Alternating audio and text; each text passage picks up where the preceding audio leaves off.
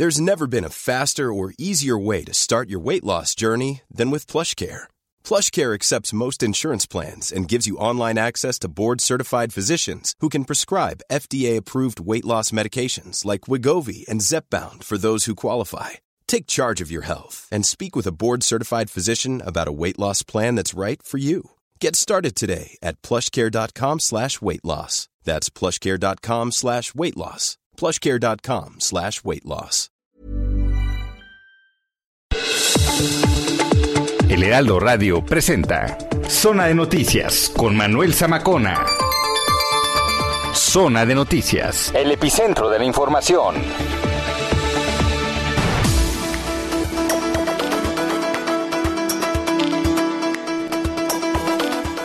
Son las 2 de la tarde en punto, las 2 en punto en el tiempo del centro de la República Mexicana. Qué gusto que nos estén acompañando ya en esta tarde de dominguito. Hoy es 14 de noviembre del año 2021, saludándolos completamente en vivo aquí transmitiendo desde Insurgente Sur 1271 en Torre Carrachi, la cabina principal de Heraldo Radio y la frecuencia que usted sintoniza en su radio es el 98.5 de FM en el Valle de México y saludando a todos los que lo hacen también a lo, a lo largo ancho de la República Mexicana en sus diferentes frecuencias locales locales. Bienvenidas, bienvenidos a Zona de Noticias. Yo soy Manuel Zamacona y estamos en comunicación a través de las redes sociales en arroba Zamacona al aire.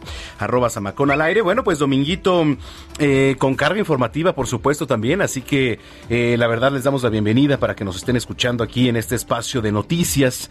Eh, le adelanto un poquito. Hoy es Día Mundial de la Diabetes. 14 de noviembre, Día Mundial de la Diabetes. Bueno, un padecimiento que sufren sin duda muchos mexicanos y mexicanas. Entonces vamos a platicar con ello con el diabetólogo, con uno de los mejores del país, por supuesto, con el doctor Manuel Variegas Sarachaga colaborador además de este espacio. Estaba viendo, bueno, pues la carrera, el Gran Premio de Brasil. Checo Pérez termina en cuarto lugar, eh, no se pudo subir al podio, pero eh, lo que hizo Luis Hamilton, la verdad es que es de otro planeta. ¿eh? O sea, estos rebases de uno de los mejores pilotos que ha habido en todos los tiempos es increíble, es un placer de verdad eh, poderlo ver en la actualidad y debatiéndose pues ahí el campeonato con este Max Verstappen, ¿no? También de Red Bull. Entonces, eh, Lewis Hamilton se lleva la primera posición con estos rebases. Max Verstappen queda por ahí en, segundo lugar. Pero bueno, qué, qué, carrerón, ¿eh? El de Brasil. Estamos muy, muy contentos. Eh, oiga, también le platico vamos a estar platicando y pendientes de la salud de Carmelita Salinas, la actriz. Vamos a platicar con Ayeli Ramírez. Está grave, parece que pues la tiene difícil la señora Carmen Salinas. En tecnología, oiga, todavía está el buen fin, ¿eh? ¿A usted le conviene comprar tecnología en el buen fin? Bueno, pues Juan Guevara desde Houston nos explica si no y por qué. El pasado viernes 12 de noviembre se realizó el foro de la migración y las redes de delincuencia. Vamos a platicar con el doctor Raúl Contreras, director de la Facultad de Derecho de la UNAM.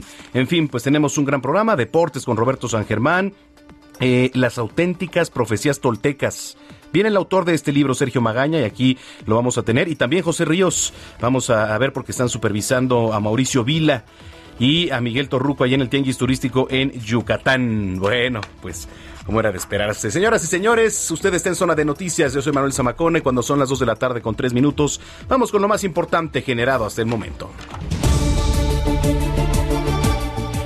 Después de casi 50 horas de discusión acumuladas a lo largo de cuatro días, esta madrugada el Pleno de la Cámara de Diputados aprobó en lo general y en lo particular el presupuesto de egresos 2022 sin admitir una sola de las 1.994 propuestas de modificación presentadas por los diversos grupos parlamentarios. A través de sus redes sociales, el presidente Andrés Manuel López Obrador se pronunció por la aprobación del presupuesto de egresos 2022. Comentó que es una gran noticia, en especial para 25 millones de familias pobres y de clase media que se van a beneficiar con recursos a distintos programas. Dice, les deseo un buen domingo y señaló a dormir con la conciencia tranquila. Quien también se pronunció fue la jefa de gobierno Claudia Sheinbaum. Felicitó a los diputados federales de Morena por evitar que la oposición eliminara los apoyos a adultos mayores, niñas, niños y personas con alguna discapacidad. En otros temas, la jefa de gobierno Claudia Sheinbaum informó que hoy van a continuar los trabajos de limpieza en la colonia Pensil de la alcaldía Miguel Hidalgo, donde ayer una vivienda se derrumbó tras una explosión ocasionada por dos tanques de gas picados y que dejó al menos una mujer muerta. Estamos haciendo el censo de las 22 familias que vivían ahí eh, en este sitio porque con el Instituto de Vivienda vamos a recuperarles las viviendas. En lo que ocurre eso, que pues va a llevar unos meses reconstruir ahí para que sea un lugar seguro, van a tener el apoyo permanente del gobierno de la ciudad. Al respecto, el alcalde de la Miguel Hidalgo, Mauricio Tabe, acompañó a familiares de las personas lesionadas, los cuales fueron trasladados al hospital Rubén Leñero. El magistrado Rafael Guerra Álvarez resultó electo como presidente de la Comisión Nacional de Tribunales Superiores de Justicia de los Estados Unidos Mexicanos. Para un nuevo periodo, Guerra Álvarez se comprometió a impulsar una nueva reforma constitucional dirigida a los poderes judiciales de todas las entidades. La Secretaría de Desarrollo Económico de la Ciudad de México prevé una derrama económica de 31.602 millones de pesos como consecuencia de la edición 2021 del Buen Fin.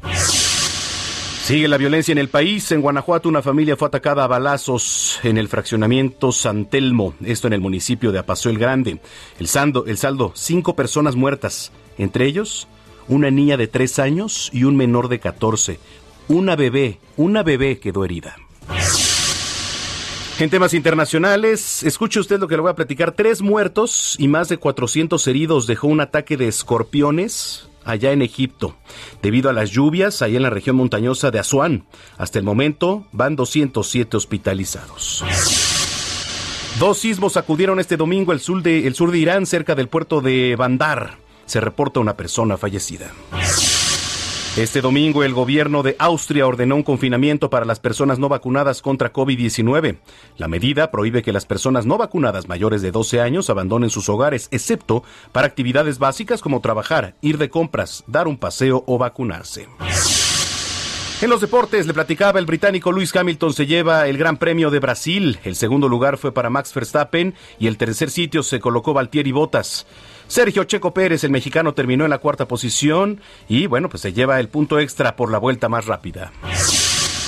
Cruz Azul tiene un histórico momento en la Liga MX femenil por primera vez en su historia. Las celestes consiguieron su pase a la liguilla gracias a los resultados en los primeros partidos de la jornada 16 de la Apertura 2021.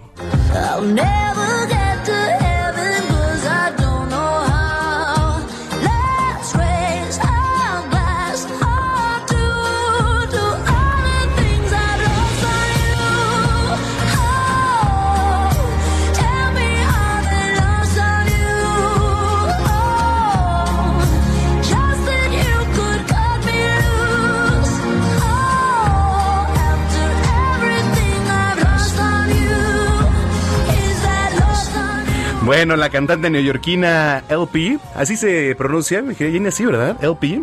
Se encuentra lista para presentarse el próximo sábado 20 de noviembre dentro de la décima edición del Corona Capital que va a ocurrir en el Autódromo Hermanos Rodríguez y donde LP será uno de los shows principales. Recordemos que el artista ha compuesto canciones para otras estrellas de la música como Rihanna, Cheer, Cristina Aguilera y Leona Lewis.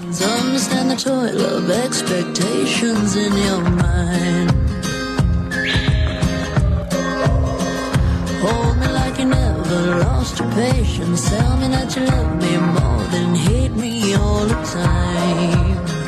And you're still mine. So smoke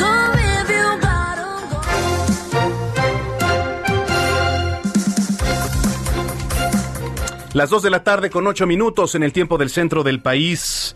Con un acuerdo de último momento, los diputados ya aprobaron en su totalidad este domingo por la madrugada el presupuesto de egresos de la Federación. Iván Saldaña.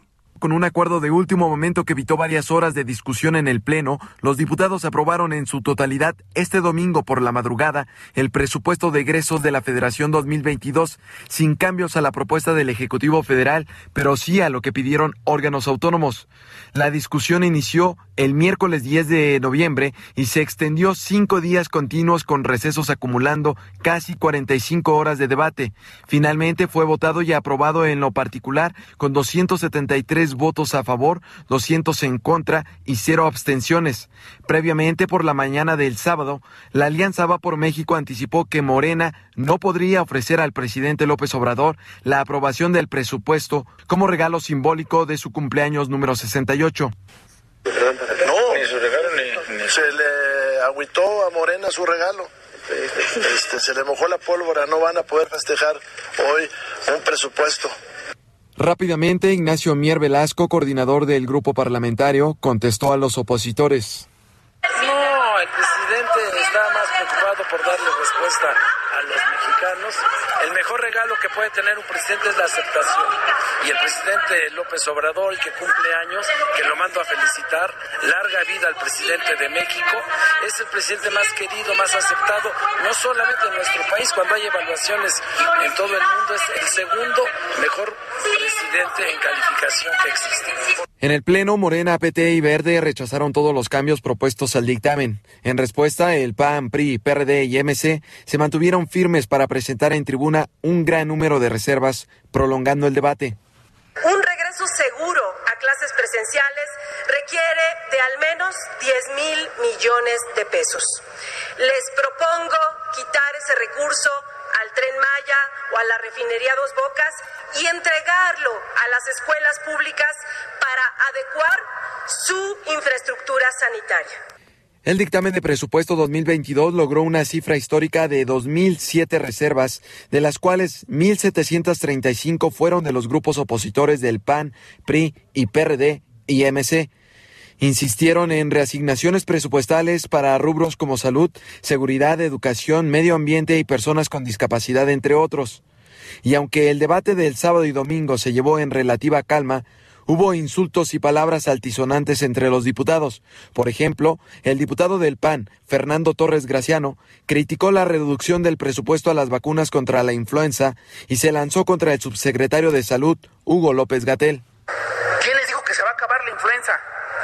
¿El doctor muerte? Ya no lo voy a decir imbécil porque sé que se molestan. En tanto, el diputado perredista Francisco Javier Huacos también lanzó un insulto desde la tribuna contra el petista Gerardo Fernández Noroña.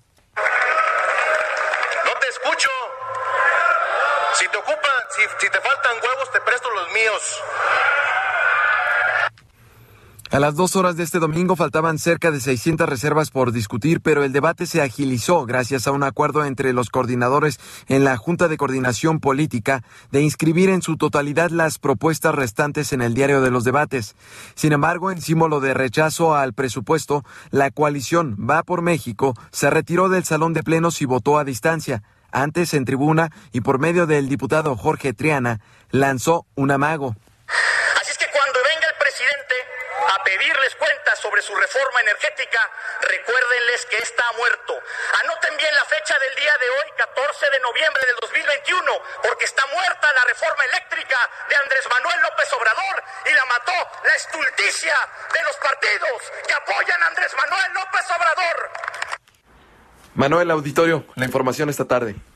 Bueno, pues así las cosas. Ya sabe que San Lázaro se destaca por tener un gran léxico, ¿no? Por tener grandes personajes tan cultos que sacan cartulinas con este frases motivadoras, ¿no? Como este la diputada Marisol Gacé, que tanta tristeza me da porque pues yo a Marisol la conocí, eh, le mire, le tengo un gran aprecio, pero eso no se, no se vale, ¿no? Porque estando en una legislatura, estando representando, estando trabajando para nosotros, para el país, eh, manifestarse con ese tipo de expresiones, y no porque nos espante, ¿eh? o sea, la palabra, creo que no nos espanta, pero se están dirigiendo a la nación, a un país, se están legislando no estamos en, en, un congal haciendo lo que queramos. Pero en fin, así se ha manejado y así están las cosas hoy en San Lázaro.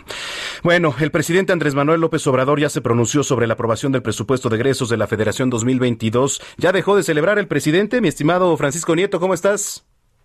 Manuel, ¿qué tal? Muy buenas tardes. Pues sí, el presidente ya está concluyendo con la celebración de su eh, cumpleaños. Cumple 68 años el presidente, los cumplió el día de ayer, incluso pues ayer eh, vimos que varios mariachis estuvieron afuera del Palacio Nacional entonando canciones y también pues las mañanitas, las tradicionales mañanitas al presidente Andrés Manuel López Obrador. Y hoy por la mañana el presidente pues tuiteó, agradeció a la mayoría de los legisladores pues, eh, en la aprobación del presupuesto de egresos de la Federación 2022 a través de sus redes sociales Manuel adelantó que este presupuesto beneficiará a 25 millones de familias pobres y de clase media del país, quienes recibirán uno o más apoyos federales. En esta en este tweet, en este publicó varios tweets, pero en, los principales explica que fue, fue, una muy buena votación y que pues espera que con este presupuesto se puedan eh, pues destinar a, la salud, a la educación, al desarrollo y al bienestar. Explicó que ah, como nunca se va a entregar eh, presupuesto a los más pobres y bueno, como, como tú ya lo adelantabas, el presidente pues sigue en estos festejos y también ya se alista para eh, irse a Washington se estará viajando el día miércoles el presidente, bueno, pero antes tendrá una mañanera en Cancún el día miércoles y de ahí posiblemente el presidente estará volando hacia Washington. Pues es parte de lo que ha sucedido con este tema del presupuesto, Manuel. Bueno, pues ahí está parte de eh, las reacciones del presidente Andrés Manuel López Obrador. Te agradezco mucho, Paco. Buenas tardes. Muy buenas tardes, Francisco Nieto, reportero de Heraldo Media Group.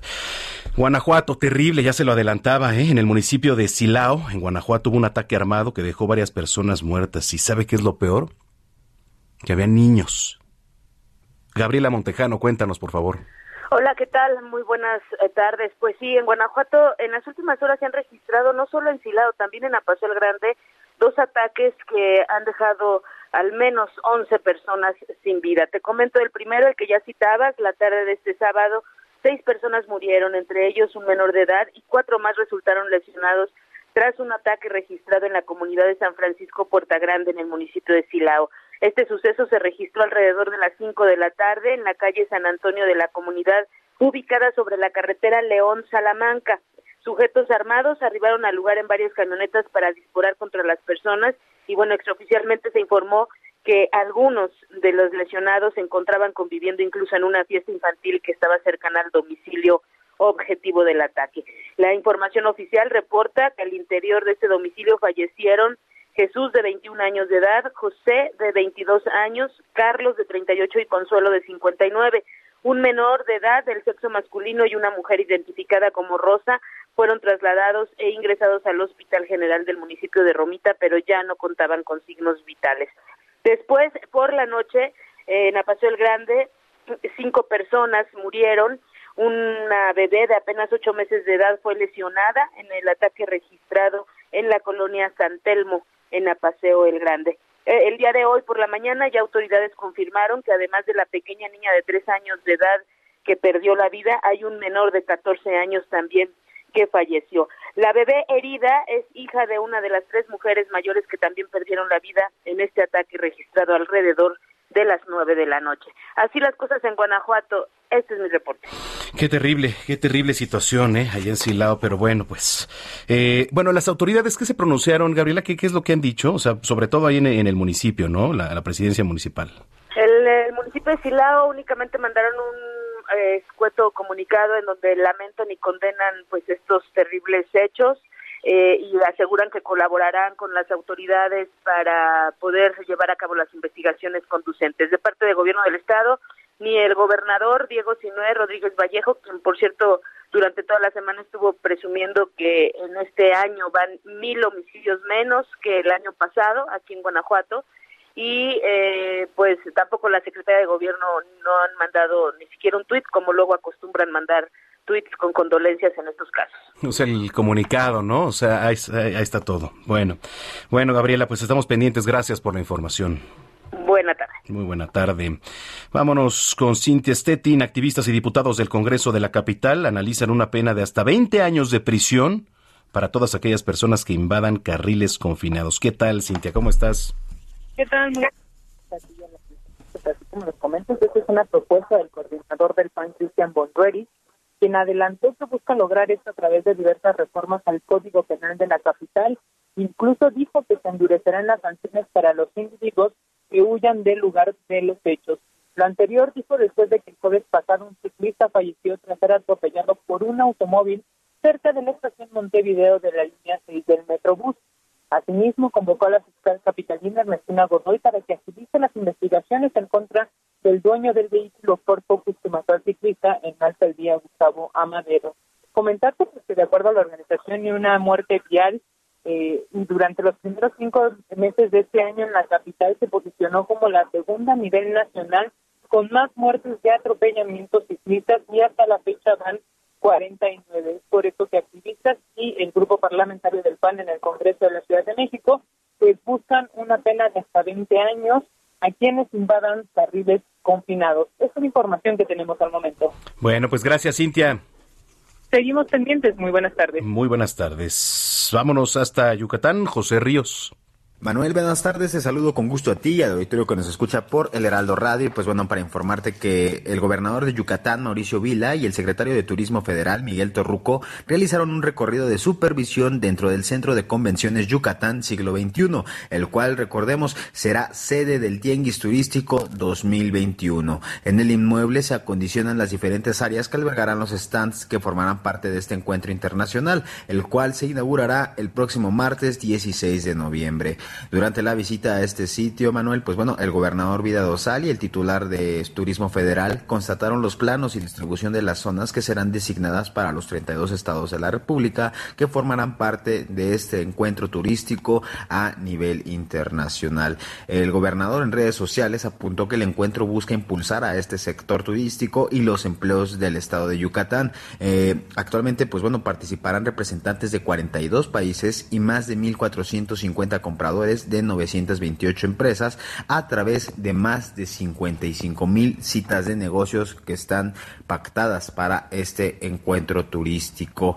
Pues por otro lado, Manuel, pues bueno, en su visita a Yucatán, el secretario de Turismo Federal y el gobernador también inauguraron el Camino del Mayab, el cual, pues bueno, es una zona que comienza en los cenotes de Mucuyé el cual, pues bueno, se trata de impulsar también el turismo a nivel local. En esta inauguración, Manuel, pues bueno, el secretario Torruco aseveró que este será uno de los principales senderos de camino largo, con lo que la Secretaría de Turismo de la entidad, eh, la cual está titular de Michelle Friedman, eh, pues cumplirán con el compromiso de buscar la reconciliación de las comunidades y su desarrollo económico para Yucatán. Ese es el informe que te tengo, Manuel. Buena tarde y feliz domingo. Muchísimas gracias, José Ríos, con la información allá en Yucatán. Eh, le platicaba al inicio de este espacio, la verdad es que terrible, ¿no? Como una película de terror, literalmente. Tres personas murieron y más de 450 heridas en la localidad de Asuán, en la región montañosa del sur de Egipto.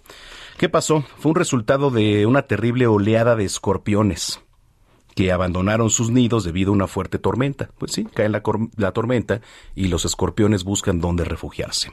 De acuerdo con el Ministerio de Sanidad y Población, en la provincia señalan que por el momento 89 personas se encuentran ingresadas en el Hospital Universitario de Asuán.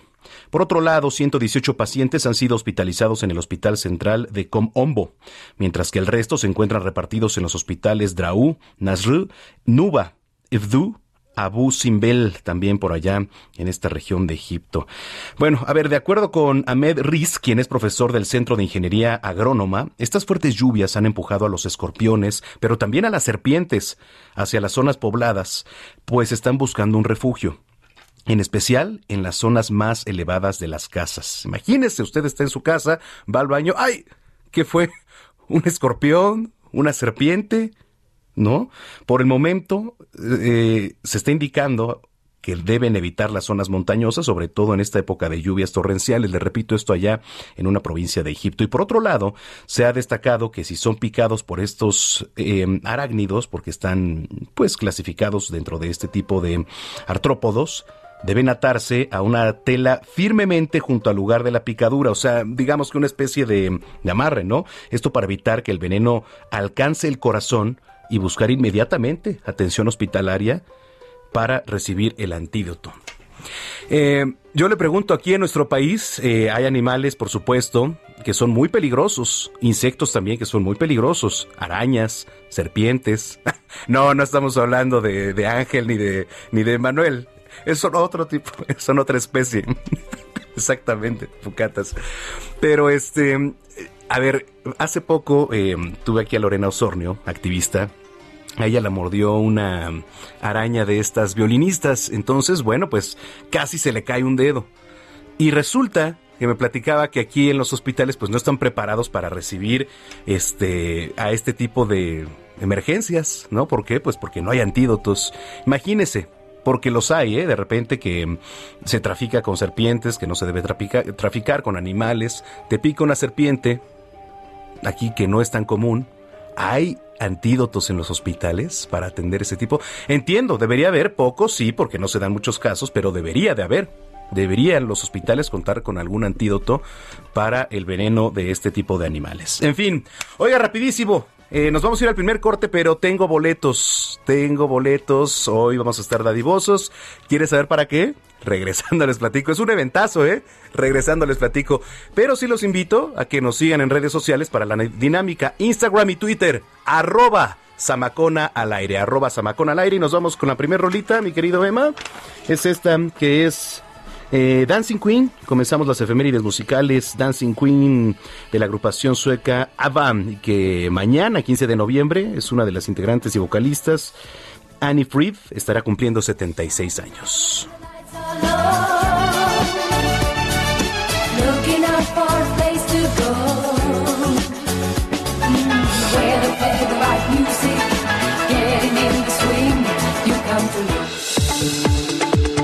Vamos a una pausa y regresamos con Manuel Zamacona a Zona de Noticias por Heraldo Radio.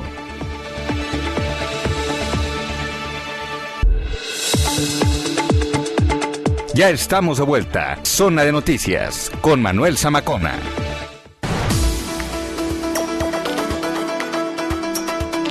Son las 2 de la tarde con 30 minutos, las 2 con 30 ya en el tiempo del centro del país. Gracias por continuar con nosotros aquí en Zona de Noticias.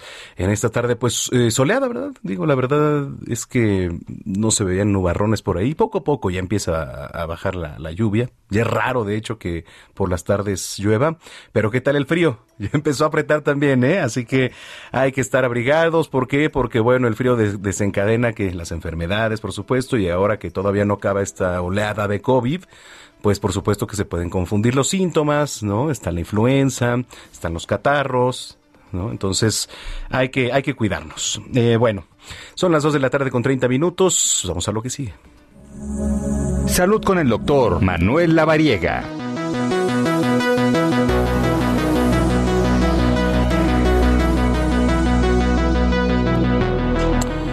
14 de noviembre, hoy se celebra el Día Mundial de la Diabetes, una enfermedad que va en aumento ¿eh? en los últimos años y que puede provocar pues graves complicaciones e incluso, por supuesto, la muerte.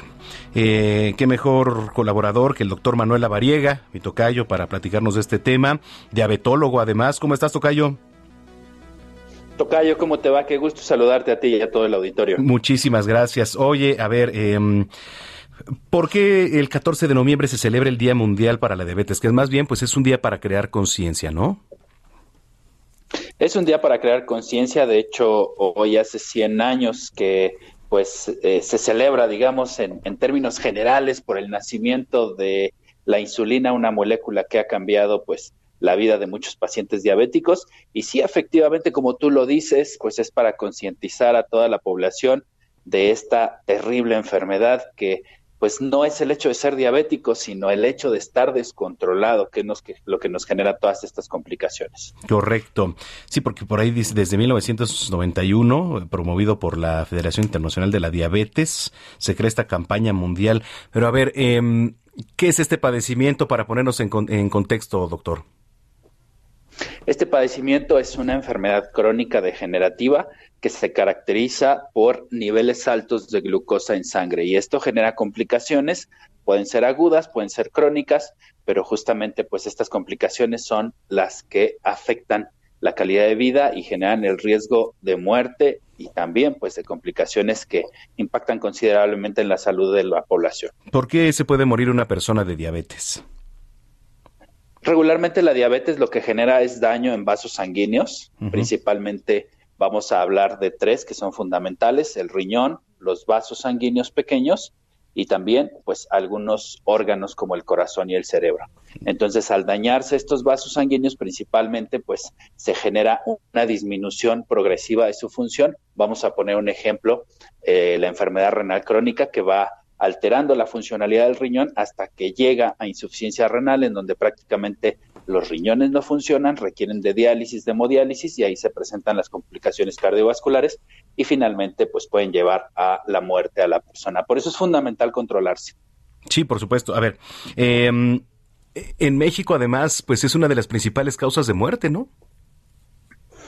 Es una de las principales causas de muerte. Se calcula que 10 personas, de cada 10 personas, una persona es diabética. e incluso se cree, por estimaciones que se han realizado en diferentes estudios epidemiológicos, que el 50% de los pacientes diabéticos hoy no están controlados ni diagnosticados. Entonces, por eso es fundamental hacer esta concientización para revisarnos. ¿Cómo saber que tienes diabetes? ¿Cuáles son los, los síntomas, eh, doctor? Regularmente los síntomas están asociados a mucha hambre, a mucha sed, a muchas ganas de, con muchas ganas de ir al baño, pérdida de peso, también cansancio, debilidad, irritabilidad. Estos son los síntomas generales, pero el diagnóstico confirmatorio se hace mediante una gotita de sangre para poder extraerla, hacer una medición y si está arriba de 126 miligramos por decilitro en ayuno en dos tomas continuas, podemos hacer de manera muy sencilla el diagnóstico de diabetes. Correcto. Una vez que se tiene diabetes, eh, ¿cómo, cómo, cuál es el tratamiento? El tratamiento es diverso, hay muchos fármacos hoy disponibles, tanto tomados vía oral como inyectados el objetivo de todos estos tratamientos pues es controlar la glucosa, mantener una glucosa dentro de rangos aceptables y de esta manera prevenir complicaciones. Correcto. Y es muy importante, ¿eh? porque si no se controla, ¿qué pasa, por ejemplo, con la insulina, no? Que es este, pues un medicamento fundamental. ¿Cuál es el trabajo de la insulina? La insulina lo que hace es justamente, vamos a ponerlo en un contexto general, es como una llave que permite que la molécula de glucosa ingrese a la célula y sea funcional, porque la glucosa justo cuando está fuera de la célula es cuando hace daño, es cuando es dañina. Ok, correcto. Bueno, doctor, pues es, es muy importante, ¿no? Eh, el, hacer conciencia. ¿Hay métodos de, de prevención para la diabetes? Quizás hacer ejercicio, comer bien, no lo sé. Sí, por supuesto, tocaste dos fundamentales. Justamente el factor de riesgo asociado más importante a la diabetes tipo 2 es el sedentarismo y la falta de actividad física. Por eso es fundamental poder tener una rutina de ejercicio diaria por lo menos 30 a 45 minutos, por supuesto una dieta balanceada, sin exceso de carbohidratos, sin exceso de alimentos que pues puedan llegar a generarnos aumento de peso y con esto pues vamos a poder prevenir de manera importante la aparición de la enfermedad. Estaba leyendo aquí, dice diabetes gestacional, ¿no? Que es digamos otro tipo de, de diabetes, ¿no? También durante el embarazo, por ahí estaba leyendo.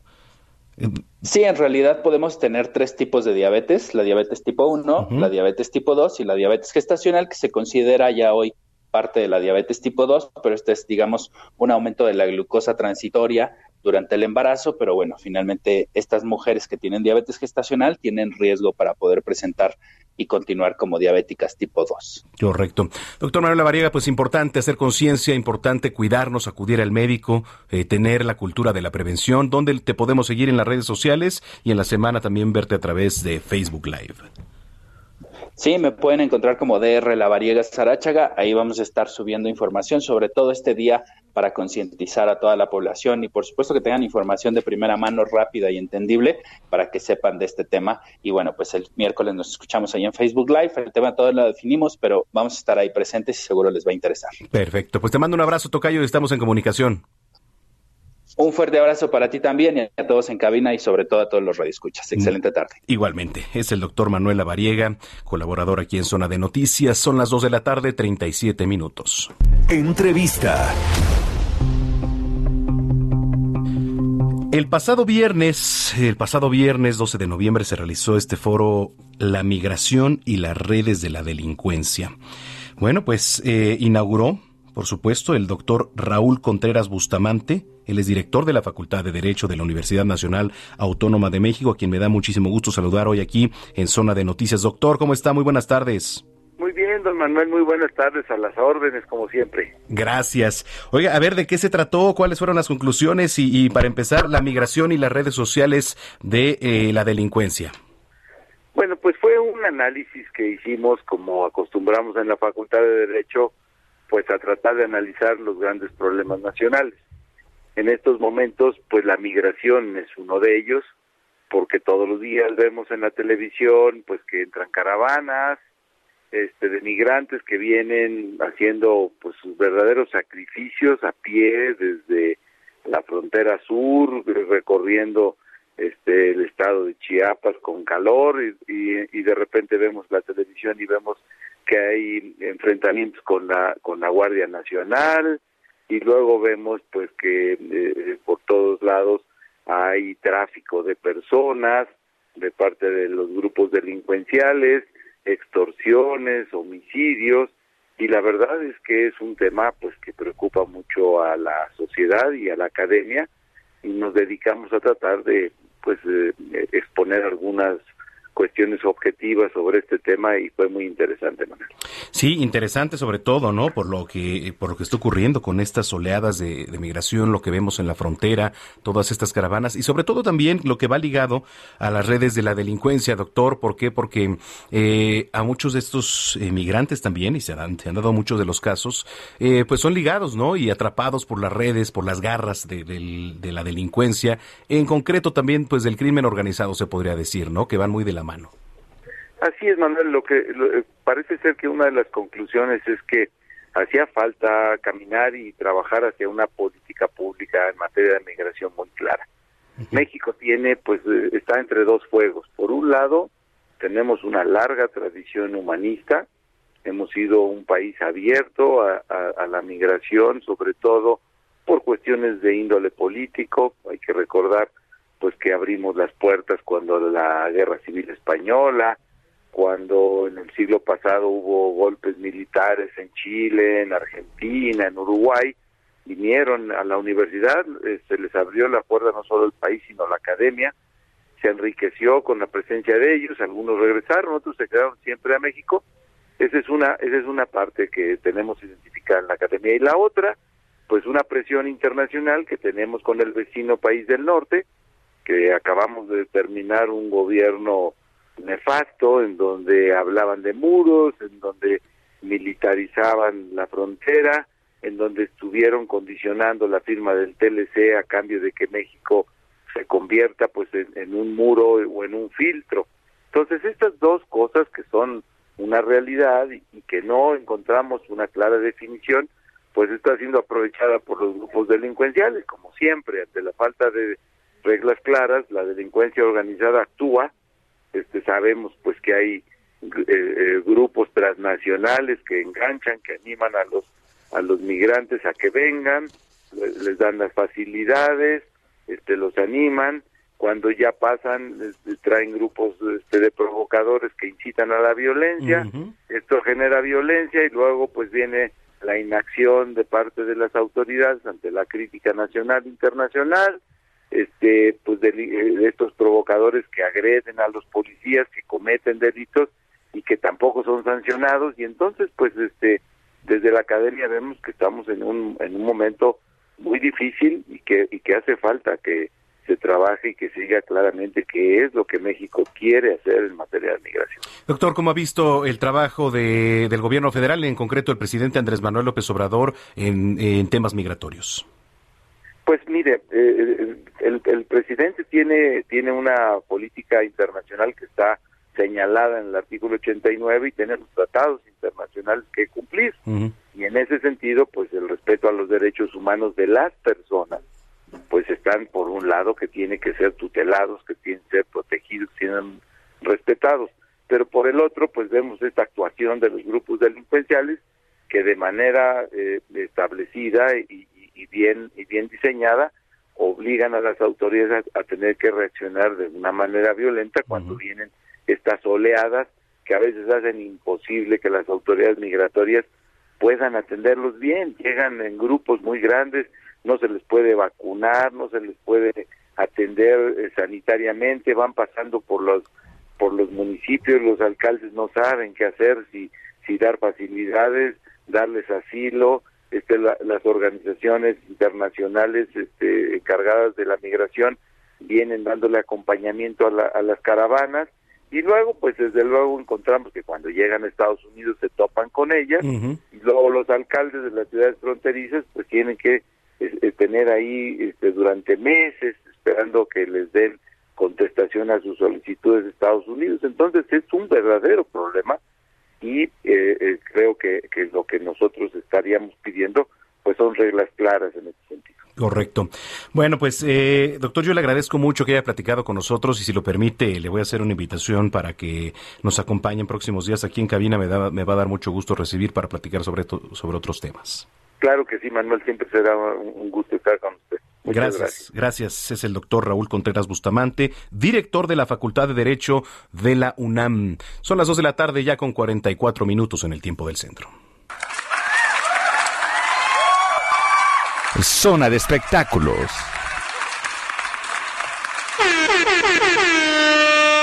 Yo quiero comer taquitos de barbacoa con salsa tortilla y un poquito de cebolla. Yo quiero comer taquitos de barbacoa con salsa. Bueno, pues ahí está. Oye, ¿qué les pasa aquí a la producción? No sean así, no sean, este, sabemos que tenemos hambre, pero Nayeli, diles algo, por favor. Ya te dije que ya cuenten las horas nada más. cuenten las horas para que mi querida Nayeli Ramírez esté aquí con unos taquitos de barbacoa. Oye, qué gusto saludarte, mi querida Nayemay. Qué gusto. ¿Cómo están, Manuel? Todos aquí en domingo, ya trabajando, ya todos muy listos. Muy bien. Oye, y pendientes. Mira, yo sé que hoy nos hoy eres dadivosa, nos vas a traer regalos, pero primero que nada, este, pues vamos a, a, lo que nos incumbe, ¿no? Por supuesto, a jerarquizar información con la salud de la actriz Carmen Salinas. ¿Cómo ves? ¿Cómo va la cosa, eh?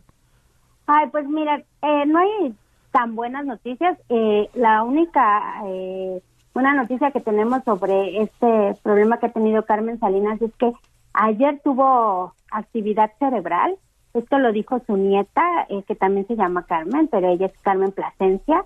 Entonces ella eh, le dijo a todos los medios que ya había tenido actividad cerebral, que eso es una buena señal, pero todavía no pueden adelantar ningún diagnóstico porque se encuentra todavía en terapia intensiva, se encuentra asistida eh, con aparatos para que pueda respirar, pero dice que sus órganos todavía funcionan muy bien. Entonces, con esta actividad cerebral que tuvo, puede ser un buen indicio para la recuperación de Carmelita, pero pues como también sabemos tiene 82 años, fue un derrame cerebral, eh, tuvo estuvo eh, unos minutos que fueron esenciales sola, sin atención. Claro, llegaron rapidísimo a atenderla, la llevaron muy oportunamente al hospital, ahorita la están atendiendo tres, según nos dice su nieta, tres de los mejores neurólogos de México. Entonces, eh, pues esperamos que, que la salud de Carmelita se, se recupere, han hecho misas, eh, las aventureras, porque como tú recuerdas, ella fue productora de aventurera muchos años, más de una década, como Niurka, como eh, La Bombona Asesino, ya pusieron en sus redes que están orando por la salud de Carmelita Salinas y pues Televisa, ella estaba en una, acababa de estrenar una telenovela. Ah. Entonces estaba en el canal de las estrellas a las 8 de la noche, el 8 de noviembre la estrenó y pues ahorita Nicandro Díaz, que es el productor, eh, dice que no, no va a cambiar ahorita nada porque tenían ya varios capítulos eh, grabados, pero pues bueno, vamos a ver la qué pasa, ¿no? También con esa historia, porque aparte ya era un, es un elemento esencial en la historia, esa abuelita de los protagonistas. Ándale, Oye, ahorita que hablabas de aventurera, a mí me tocó con Susana González. La fui a ver con Susana Guapísima, González. ¿no? Guapísima. Y no, y qué, obra, eh, la verdad. Estaba Mauricio Islas, estaba este, ¿quién más? Bueno, no recuerdo También estuvo en su momento, bueno, Edith González fue ah, la primera aventurera. También Ninel Conde también estuvo ahí, estuvo Niurka un gran espectáculo. La verdad es que eh, llegabas ahí al Teatro Blanquita, que también se hizo como tradición, ¿no? Era aventurera en el Teatro Blanquita. Tú llegabas ahí, de cualquier lugar se veía perfecto y un, una puesta en escena muy bien montada, la verdad. Sí. duró pues más de una década. Sí, sí, totalmente, ¿eh? bueno. Y, como dices, Carmelita Salina, parte también esencial de esta obra de teatro. Y bueno, de, de, la historia también y de la cultura de nuestro país, ¿no? Imagínate por cuántas generaciones, ¿no? En el cine, en el teatro, en, las telenovelas, hasta en la política ahora recientemente. Hasta en la política ha estado, también en la ANDA, también hizo, ha hecho varias películas con, con aparte fue ella eh, parte del cine de ficheras bueno, fue, es un cine que obviamente hay, hay cosas buenas, hay cosas rescatables de ese cine, pero pues ella, o sea, como tú dices, varias generaciones ha abarcado por, por toda su trayectoria, ha hecho muchas cosas. También estaba en un programa de televisión, igual en el canal, en el canal de las estrellas con Adrián Uribe, en, en la noche también ella hacía comedia ahí, o sea, la verdad es que la veíamos en todos lados y ella opinaba de todo, ya ven que decían, pregúntenle a Carmen Salinas qué opina de todo. Y pues la verdad es que sí ha estado como, o sea, ojalá se recupere, porque si no, sí va a ser una pérdida para el mundo del espectáculo muy grande. Pero por supuesto, bueno, pues mira, se ve difícil, pero desde aquí las mejores vibras para eh, la actriz Carmen Salinas. Ahí está mi querida Naye. Ahí vamos a seguir, te voy, te voy a seguir comunicando todo lo que pase con Claro ella, sí. Y pues vamos a, a otro tipo de noticias y también ha habido mucha música porque como sabemos ya se ha reactivado esta parte del entretenimiento y qué bueno, porque ya mucha gente lo necesitaba, claro, con todas sus medidas que, que se requieren, todo el protocolo de salud. Este fin de semana se llevó a cabo el Pal Norte. Ah, ahorita, espérame, ahor- mira, ahorita di, di pa'l norte. Pal Norte. 45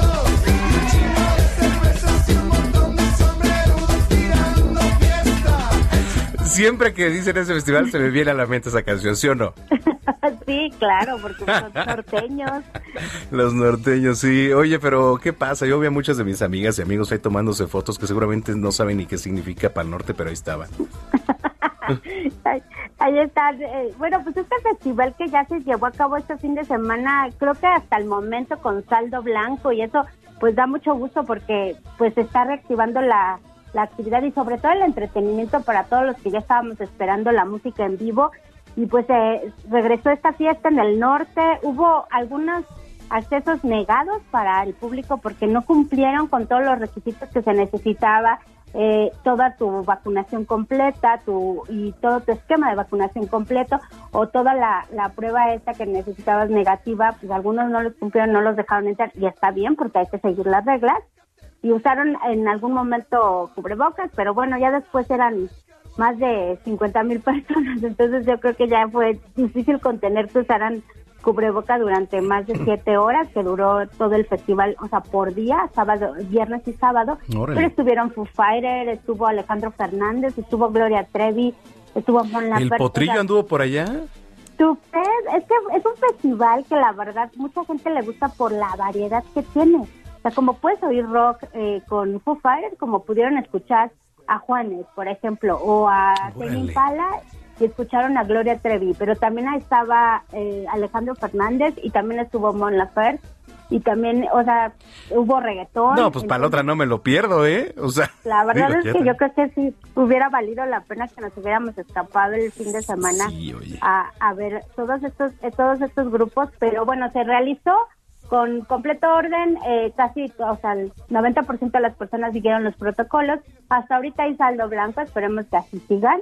Y este, pues ya empiezan todas estas fiestas y sobre todo, pues vamos a hablar también del Corona Capital que ya viene el próximo Ah. fin de semana y tenemos una sorpresa ahí para los radioescuchas porque eh, tenemos eh, un boleto, un doble, o sea que es el abono que es para sábado y domingo que se va a realizar este festival donde también va a estar Tame Impala que es uno de los headliners, va a estar LP, va a estar Disclosure, o sea también va a ser un festival muy esperado, esperan 70 mil personas por día, ¿no? Entonces también hay que ser muy preparados, muy protegidos, porque tienes que presentar todo este protocolo, todo tu esquema de vacunación eh, completo, tienes que, o si no, tienes que presentar una prueba negativa, porque pues es, va a ser un requisito elemental para poder entrar y disfrutar todas estas horas de conciertos. Y pues ahora, en zona de noticias tenemos un abono para regalar. Ay, eso, eso me gusta, que estés de dadivoso, mi querida Naye. Se quiere, oye, pues mira, vamos a hacer una dinámica en Twitter, ¿te parece bien? Me parece perfecto, tú dinos, A ver, ¿qué tenemos que hacer? primero que nos sigan en redes sociales. Y mira, nos vamos a ir a pausa y regresando les platico este, cómo se lo pueden ganar y cuál es la pregunta, porque todavía nos queda una horita de programa, ¿te parece bien? Me parece perfecto, no lo hagas tan fácil, ¿eh? Para No, no, no, vaya mira. un verdadero fan. Primer paso, que nos sigan en redes sociales para que se lleve su pase doble del Corona Capital aquí en Zona de Noticias. Que nos sigan en redes sociales, arroba Samacona al aire. ¿Cuál es tu Twitter y tus redes, Daye? Arroba Nayemay. Arroba Nayemay. Bueno, que nos sigan ahí en, en las redes sociales, en Instagram, en Twitter. Y bueno, pues estamos este, mm, pendientes para que regresando del corte ya les platique la dinámica. ¿no? Muchas gracias. Oye, Naye, pues no, gracias a ti, gracias por este, este boleto. Y este, estamos en comunicación. ¿Dónde te leemos también? Pues me pueden leer en el Heraldo de México y en el heraldodemexico.com. me escuchan contigo los domingos. Gracias, te mando un abrazo enorme, Naye. Buena semana. Muy bien. Gracias, Nayeli Ramírez, aquí en Zona de Noticias, 2 de la tarde con 53 minutos. Mire, em, vamos a ir con otra canción, por cierto, que es la segunda de, de, nuestra rocola, ¿no? De hoy. Ahora estamos escuchando This Ain't Love Song, que bueno, esta no es una canción de amor, de la banda estadounidense de rock Bon Jovi que forma parte de la producción These Days, publicada en 1995, ya que el bajista de esta agrupación, Alec John Such, está cumpliendo 65 años precisamente hoy, 14 de noviembre. Este tema también fue grabado en español con el título Como yo, nadie te he amado. Escuchamos This and Love Song.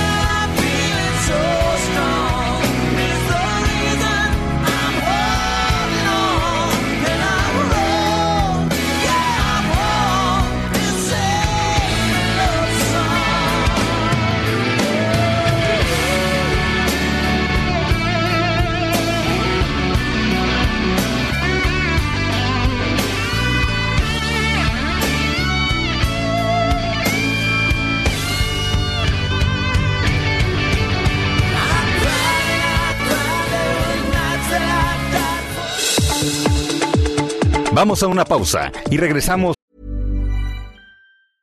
When you're ready to pop the question, the last thing you want to do is second guess the ring. At Bluenile.com, you can design a one of a kind ring with the ease and convenience of shopping online. Choose your diamond and setting. When you find the one, you'll get it delivered right to your door. Go to Bluenile.com and use promo code LISTEN to get $50 off your purchase of $500 or more. That's code LISTEN at Bluenile.com for $50 off your purchase. Bluenile.com code LISTEN. Con Manuel Zamacona a Zona de Noticias por Heraldo Radio.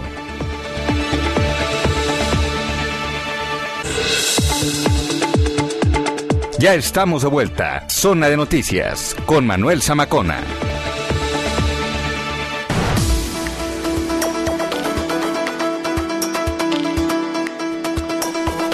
Son las 3 de la tarde, las 3 en punto en el tiempo del centro del país. Gracias por continuar con nosotros aquí a través de la señal de Heraldo Radio. Usted escucha Zona de Noticias en el 98.5 de FM en el Valle de México. Pero saludamos a los que nos acaban de sintonizar también. Bienvenidas y bienvenidos en la República Mexicana de norte a sur y de sur a norte en las diferentes frecuencias locales. Saludamos también aquí a todos los que nos ven en nuestras cámaras web en Beaumont, en Houston, en Chicago, en Atlanta, a través de No Media TV y bueno, eh, también lo puede hacer usted en www.heraldodemexico.com.mx. Le saluda Manuel Zamacón en esta segunda hora ya de información, tarde soleada, 14 de noviembre del año 2021. Platicábamos que sí, efectivamente, nuestra querida Nayeli Ramírez, titular de espectáculos en este espacio, pues nos trae... Eh, un pase doble para el Corona Capital que se va a llevar a cabo dentro de ocho días en la curva 4 del Autódromo Hermanos Rodríguez y que además es un evento que como muchos pues poco a poco ya comienza a despegar, ayuda para reactivar la economía aquí en nuestro país además pues se van a presentar grandes agrupaciones como siempre. A ver, eh, pues nos vamos con la pregunta, nos vamos con la pregunta. Primero lo que usted tiene que hacer es seguirnos en redes sociales, Instagram y Twitter, arroba Samacona al aire y vamos para la primera persona, porque pues solo es un pase doble por el momento. Ya vendrán más, ya vendrán más. Estén pendientes también ahí a las dinámicas que, voy a hacer en redes y aquí en radio. Nombre de la cantante neoyorquina que se encuentra lista para presentarse el próximo sábado dentro de esta décima edición del Corona Capital. Listo. Cantante neoyorquina, no bueno, ya cayeron un buen Rocío Durcal dice por acá. La cantante neoyorquina que se encuentra lista para presentarse el próximo. No, no es la Tigresa del Oriente tampoco. El próximo sábado 20 de noviembre. ¿Eh? Ahí está. No, Amandititita tampoco es. No es Amandititita. Entonces, bueno, ya llovieron tweets. Vamos a ver. Ahorita voy a escoger al primero. Híjole. Por acá está. Um, en fin. Rayos. Ya, ya, ya. O sea, ya. ya cayeron varios. Ahorita, ahorita voy a decir en unos minutos quién se llevó este pase doble. Bueno. 3 de la tarde con dos minutos. Eh, vamos con lo más importante, generado hasta el momento en voz de Gina Monroy, nuestra jefa de información. Adelante, Gina. Claudia Sheinbaum, jefa de gobierno de la Ciudad de México, propone que los consejeros del Instituto Nacional Electoral dejen de cobrar su sueldo para realizar la consulta de revocación de mandato del presidente de la República. Lo anterior luego de ser cuestionada sobre las declaraciones del presidente del INE, Lorenzo Córdoba, quien dijo que no tienen presupuesto para realizar el ejercicio programado para abril próximo. La Junta Local del Distrito Nacional Electoral y el Instituto Electoral del Estado de México se declararon en sesión extraordinaria permanente para dar seguimiento a la elección en Extlalpan, que fue anulada por actos de violencia el pasado 6 de junio. La jornada extraordinaria se desarrolla en calma y sin incidentes, con un flujo alto de votantes. En las primeras horas de este viernes 19 de noviembre va a ocurrir el eclipse de luna más largo del siglo, durante el cual lucirá la luna más roja y pues más espectacular de lo habitual, aseguró esto la investigadora del Instituto de Astronomía de la UNAM, Julieta Fierro. El eclipse de la luna se va a poder observar a las de las 3 a las 6.30 de la mañana y el satélite tendrá un color más rojizo debido a la reciente actividad volcánica registrada en el volcán de Palma allá en España. En noticias internacionales les comento que la reina Isabel II de 95 años no asistirá a un acto oficial previsto este domingo en Londres debido a fallas en su salud. Así lo dio a conocer el Palacio eh, de Londres, revivando los temores de los británicos pues por la salud de la reina Isabel II. Ah, de la reina. Muy bien.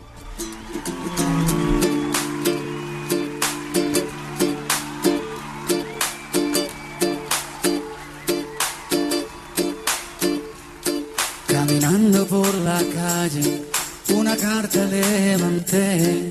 En el interior dos niños empezaban a querer. Ella tiene 12 años, es un mes mayor que él. La vergüenza, la inocencia, la hacen escribir tal vez. Estamos escuchando a Emanuel un consentido creo que aquí, sí. porque el próximo miércoles 17 de noviembre los artistas que es Emanuel y Gilberto Santa Rosa serán reconocidos con el premio a la excelencia dentro de la Semana del Grammy Latino. Ambos cantantes coinciden en que mantener el nivel de calidad y evolucionar con las nuevas generaciones es importante para conservar la conexión con su público y pues esta ha sido su fórmula de éxito. Ándale, Emanuel que hace poco estuvo por aquí, ¿te acuerdas? Bueno, no te acuerdas. No, no me acuerdo. No, no te acuerdas. Creo que lo llevabas sí, por acá, mi querida Gina. pero sí, sí, este, anduvo por acá Emanuel, lo saludamos. Aquí anduvimos con él, buena persona. Emanuel. Sí. Sus conciertos muy padres, ¿eh? Me encantan. Están ¿Has con mucha vida. Sí. ¿A Emanuel Mijares? Sí, en el auditorio Sí. me ha tocado verlos y sí, es increíble. Sí, muy padre, muy profesionales y un gran show. Oye, este, mm, pues bueno, antes de, de irnos a lo que sí quiero mandar saludos, por supuesto, a todos los que nos escuchan y los que nos están eh, sintonizando y participando con nosotros. Dice Omar Martínez, pon la pregunta más fácil, no te pases. Oye, pues, a ver. Pero es la cantante es la neoyorquina, cantante de neoyorquina moda, de moda de que los se va a presentar hipsters. allá en el Corona Capital. ¿Cómo? Y además lo dijimos al inicio de este espacio, ¿no? Híjole, ya hay varias respuestas, pero no, no es No es Madonna, Madonna. Rey, no, no, no. Bueno, mi querido Saúl Vega es un alumno del Centro de Capacitación, damos clases, te mando un saludo enorme. Y es que los miércoles, pues por ahí estamos dando clases también de locución es. comercial. Ya Muy sabes, bien. le ponemos voz a productos, ¿no? En vivo, en la ciudad. Ah, Sí. muy bien, muy bien. Cositas así por el estilo, pero bueno, mi querido Saúl, un abrazo enorme, muchísimas gracias también por andarnos sintonizando. Tres de la tarde con seis minutos en el tiempo del centro.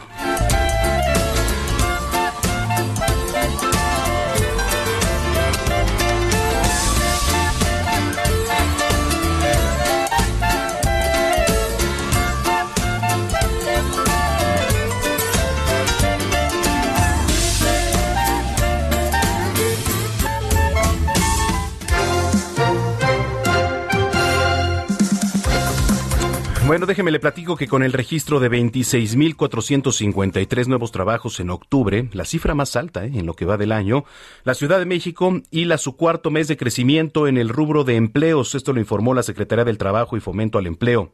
La dependencia capitalina asegura que con esta cifra, la Ciudad de México se coloca como la principal entidad del país en la generación de empleos formales. ¿Quién le sigue?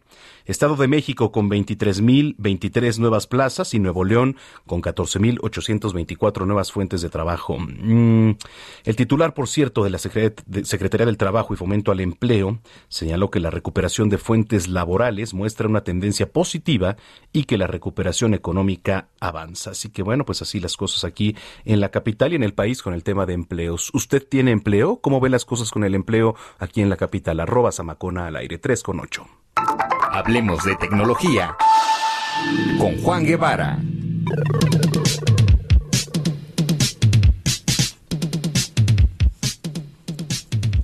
Ay, ay, ay, ya me dan risa sus respuestas aquí en Twitter. Pues es que, este, lo dio el pase mi querida Nayeli Ramírez. Yo no tuve injerencia ahí. Dicen que no sea codo. Yo no, no soy codo. Si por mí fuera, les doy 100 pases para que fueran al Corona Capital, este, Parket Course. No, no es, no es Parket Course, mi querida Bere. No, no es. Eh, Ciprián por aquí dice, mm, Laura Pergolsi, Pergolsi. No, tampoco. Annie Clark tampoco. Híjole, ya tenemos un ganador. Emanuel Bárcenas dice, LP, sí, aplausos para ti, mi querido Emanuel Bárcenas, arroba Emanuel Bárcenas. Bueno, oigan, eh, Vamos a enlazarnos hasta la ciudad espacial, a Houston, Texas. Ya está mi querido Juan Guevara, a quien saludo con mucho gusto también aquí a través de nuestras cámaras web allá en Naumedia TV. Mi querido Juan, ¿cómo estás? Mi queridísimo Manolo Zamacona, ¿cómo me les baila? Como dicen los colombianos. pues mira, aquí en la capital con mucho tráfico, la verdad, por el buen fin. Sí, fíjate que, eh, bueno, el buen fin, hasta donde tengo entendido, es la versión en México de lo que es el, eh, el Viernes Negro en los Estados Unidos, ¿no? Nada más que en México se lo aventaron cuántos cuántos días, no es solamente un buen fin, o sea, es prácticamente un ratote, ¿no? Se supone que es de viernes a domingo, ¿no? El fin de semana, pero bueno, hay tiendas que desde el miércoles, jueves ya andaban ahí promocionando muchas este ofertas. Ya. Bueno, fíjate que en ese sentido eh, hemos recibido preguntas de la audiencia en saber, bueno, oye, ¿crees tú que es una buena idea el, prácticamente tener eh, pues compras de tecnología durante el buen fin. Y esto es importante mencionarlo porque mucha gente dice, bueno, pues a lo mejor una computadora, un reloj, una, un, teléfono inteligente, etcétera. Eso es algo que hay que discutirlo y hay que discutirlo bien antes de hacerlo. ¿Ya que me estoy refiriendo? Obviamente las compras de tecnología eh, son diferentes a las compras comunes y silvestres, ¿no? O sea, hay una diferencia importante. ¿Por qué? Porque las compras de tecnología tienen mucho que ver con el valor de los componentes. Y ahorita traemos un problema en todo el mundo gracias a Trump. ¿Y a qué me estoy refiriendo con esto? En que hay un pleito entre China y los Estados Unidos para poder enviar eh, lo que son los componentes electrónicos de lo que son la mayoría de los dispositivos inteligentes. Es decir, eh, las pantallas vienen de China, aunque no lo crean. Eh, muchos de los chips y los, y los microconductores vienen de China. Entonces, si compran una tele, compran un teléfono inteligente, compran un iPad, una tableta, lo que ustedes quieran, en muchas ocasiones lo que, lo, que, va, a lo, que va a terminar pasando es que si lo compran en el buen fin, es muy probable que no, tenga una, no, no tengan una gran eh, ahorro en comparación a comprarlo en alguna otra ocasión. O sea, si van a comprarse algo porque les conviene, porque tienen, sobre todo, como tú lo decías ayer, creo que es muy importante, si ustedes lo van a manejar de manera responsable, entonces, bueno, vaya, háganlo de manera responsable, eh, bien. Pero si lo van a comprar pensando que se van a ahorrar, la verdad de las cosas es que es improbable que tengan un ahorro considerable. Yo les voy a decir qué es lo que sí deben de hacer para poder comprar tecnología independientemente de que sea el, buen fin o no. Uno, primero que nada, traten de ver en, en, en línea si existe algún artículo seminuevo en tecnología que quieran comprar. Por ejemplo, si ya salió el iPhone 13 y quieren comprar el iPhone 12, en muchas ocasiones ustedes pueden comprar muy buenas ofertas, independientemente de que sea el buen fin o no, y van a sitios de internet que vendan teléfonos seminuevos. Es una cosa importante. Oye, ¿y si son confiables? sí, por ejemplo, los seminuevos. Si van a vender un teléfono, ¿Sí son teléfono, ¿Sí son confiables los seminuevos? Sí, por supuesto que son confiables, siempre y cuando, o sea, siempre y cuando tengan una certificación, ya sea de el carrier celular, que en ocasiones les puede vender un teléfono que se llama refurbished o teléfono seminuevo o reconstruido, o este que bueno, que lo revisen con, con, con anticipación, ¿no? ¿Qué, ¿Cuáles son las cosas que, que le pueden fallar a un teléfono seminuevo? Pues la pantalla, la batería, etcétera, siempre y cuando que esté, esté certificado. Ahora no lo compren de un usuario, ¿no? Cómprenlo de un de un lugar, por ejemplo, en Amazon, algún lugar donde puedan tener ustedes la certificación de que el teléfono está bien, puede ser una opción buena. La otra opción, por ejemplo, es las computadoras, eh, las computadoras Windows, sí, también que puedan ser reconstruidas. Es una buena opción las computadoras Mac que puedan ser reconstruidas o seminuevas. Pueden ahorrarte hasta un 50%, ¿eh? Ujú. Zamacón, es decir, Sí. un- o sea, de un teléfono que lo voy a decir en dólares, eh, 1.500 dólares nuevo, un iPhone 13, a lo mejor con- consiguen un iPhone 12 en 900 o en 800 dólares, la mitad. Entonces, eso es una de las cosas que creo que es una buena idea manejar. Eh, número tres, las televisiones, mi recomendación es que se vayan con mucha, eh, con mucho tiento en comprar televisiones. Las televisiones no es bueno comprarlas usadas. Y les voy a decir por qué. Porque las televisiones se van desgastando todo el tiempo por el tipo de pantalla que tienen. Las pantallas de plasma, las pantallas eh, de ese tipo, se van gastando. Es decir, se va quemando el plasma por dentro, el LCD, el, el cristal líquido se va quemando. Entonces, si van a comprar una televisión, compren una televisión, primero que nada, que sea una televisión que sea inteligente, muy importante, televisiones inteligentes. Número dos, aunque no lo crean, no la compren de marca. No vayan a comprarse una, oye, que quiero como una marca súper cara. Las televisiones ahora son desechables. Lo único que yo les diría es que sea una televisión que esté a su presupuesto, que sea una televisión inteligente, es decir, que tenga una conexión al Internet. Y número tres, encuentren la televisión más barata que encuentren, porque les va a durar dos años o tres como máximo antes de que se les acabe la pantalla. Mm. Ahora las televisiones son desechables. Híjole, ese es un Entonces- buen punto, ¿eh? Eso es un buen punto Sí, porque, yo luego vi... la gente sí. va y dice, no, es que me voy a comprar una televisión 8K y que no sé qué. Miren, y otra cosa, no se compren televisiones 4K, no se las compren, no hay ancho de banda todavía en México como para que se compre una televisión 4K, porque correcto. ni el Netflix, ni el Netflix les va a llegar en 4K por el tipo de ancho de banda que hay en México. Entonces, compres una televisión de alta definición que les guste, que se vea bonita, que sobre todo que tenga vuelvo a lo mismo que sea conectada al internet, pero no se vayan con una televisión así extravagante, Ah. porque una Es que le van a desperdiciar. Por ejemplo, luego llegas a las tiendas, ¿no? Y entonces las que están en exhibición, que pues son las más llamativas, evidentemente, eh, pues ponen videos de pescaditos y de paisajes en 4K y pues evidentemente te atrapa, ¿no? Claro, por supuesto, porque porque de la vista nace el amor, ¿no? Pero pero la, la idea es que no se vayan con la finta. Las televisiones, insisto, tienen una tienen una vida normal de tres años. En tres años la televisión la van a tomar y la van a tirar a la basura, literal. Bueno, la reciclan y lo que quieran, ¿no? Pero al final del día les va a fallar la tarjeta madre de la de la pantalla de- o, o de la televisión, se les va a quemar la pantalla, es decir, las teles son subsidiadas en general, las televisiones las venden a menos precio porque lo que importa, sobre todo en una televisión inteligente, es que consuman el contenido que ofrece la televisión. Entonces, no, no le piensen mucho. Entonces, eh, si, si les presentan una televisión en el buen fin que digan, no, qué bárbaro, está padrísima, y lo que ustedes quieran, creo que tienen que llevarla con mucha, con mucha inteligencia y con mucho tiempo. Entonces, y una cosa muy importante antes de irnos es las compras, o sea, nadie gana dinero del Monopoly, ¿no? ¿Te acuerdas, te acuerdas del juego del Monopoly en donde compras negocios y haces lo que tú quieras?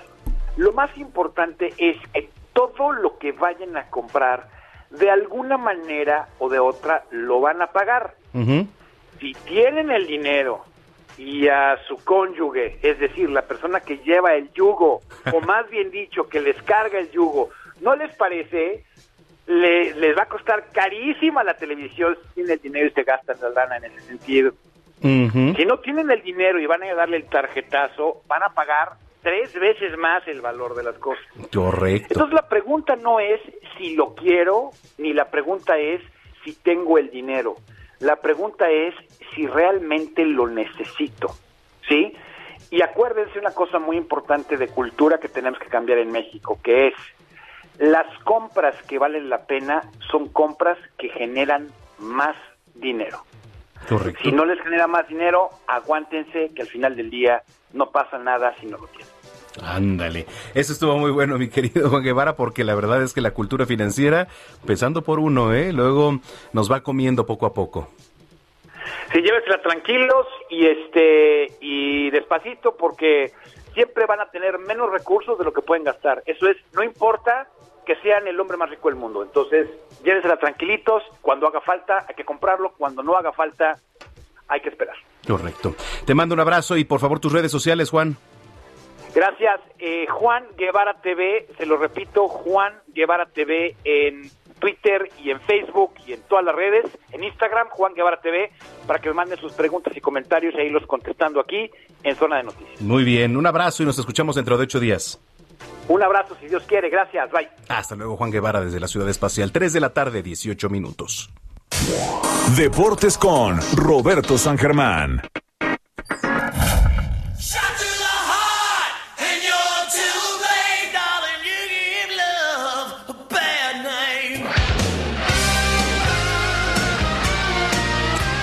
Bueno, mi querido Robert, ¿cómo estás?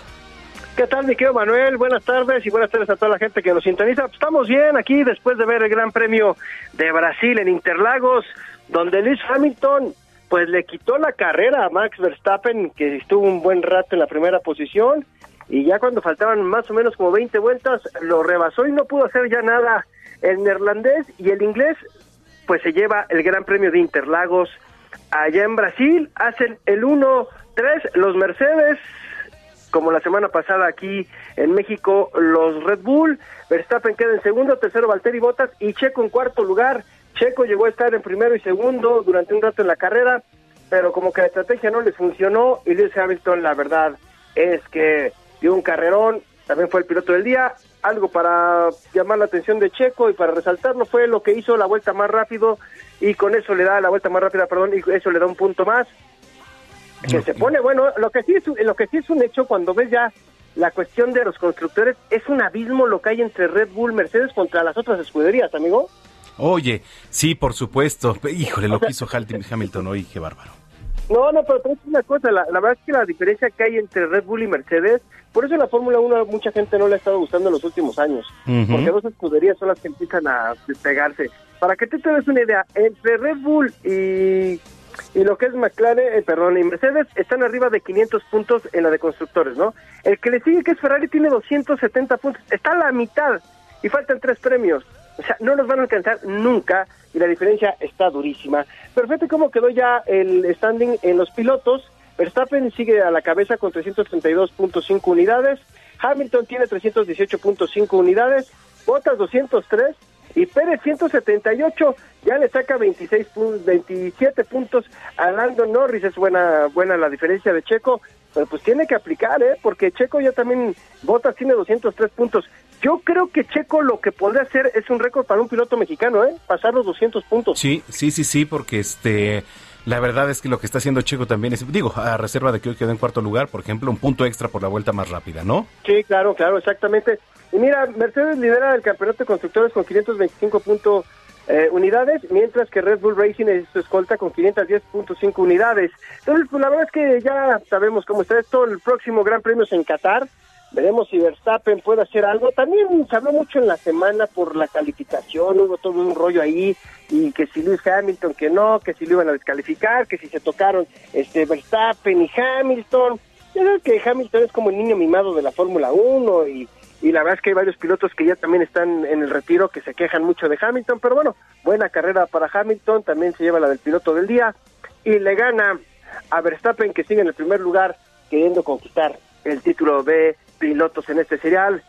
Buen fin de semana para Red Bull, desgraciadamente Checo no se pudo trepar al podio, tuvo posibilidades, no sé si fue la estrategia, fue algún mal manejo de Checo, pero así quedaron uno y tres para Mercedes, el dos es para Red Bull con Max Verstappen, mi querido amigo. Oye, y en otro de los temas que tenemos que hablar es del ridículo de la selección mexicana hace unos días en Estados Unidos, compadre. El 2 a 0 es como, hasta como burla, como, como que parece que los mexicanos cuando pierden es 2-0, 2 a 0. Ahora fue en Cincinnati, en donde pierde la selección mexicana, inoperante un Tecatito Corona que de verdad está en la calle de la amargura, los laterales, oye, lo que es el Chaca y Gallardo. Señor Martino, vea la liga. Hay varios laterales que puedes llevarse, ¿eh? Sí. El Chaca, el Chaca y el, el- el- el Gallardo, ya háganos un favor, no los lleven a otra convocatoria, sáquenlos de ahí, no sirven para nada, perdón que lo diga así, pero la verdad es que el partido que dieron contra los Estados Unidos, y no las volvieron a aplicar, amigo, 250 mil centros, y el gol tiene que caer de cabeza. Siempre le meten un gol a México de cabeza, o en un en una descolgada, ¿eh? Lo que nos hacía Landon Donovan, ahora lo está haciendo Pulisic.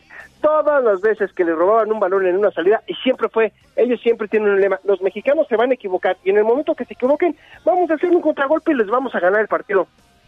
Lo volvieron a hacer, amigo. O sea, ya nos tienen tomada la medida. Y el Tata Martino, pues se equivoca un poquito en sus declaraciones. Dice, es que a México, ¿cómo le duele perder contra Estados Unidos? Pues a ver, señor, usted es argentino, ¿cómo le duele perder a usted contra Brasil? Pues sí, pues como no es mexicano, pues le vale gorro si pierde contra Estados Unidos, ¿no? Totalmente. O sea, muy malas las, decla- las declaraciones.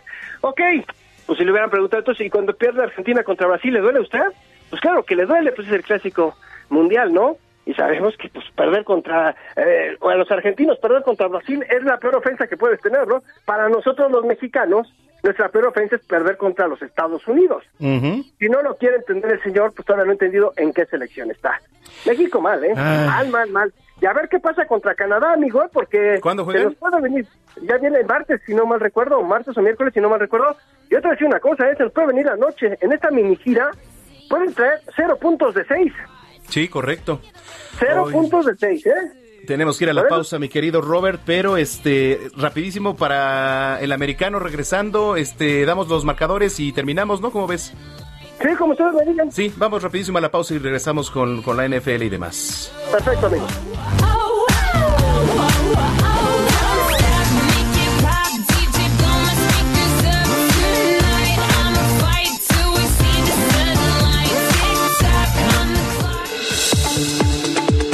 Vamos a una pausa y regresamos con Manuel Zamacona a Zona de Noticias por Heraldo Radio.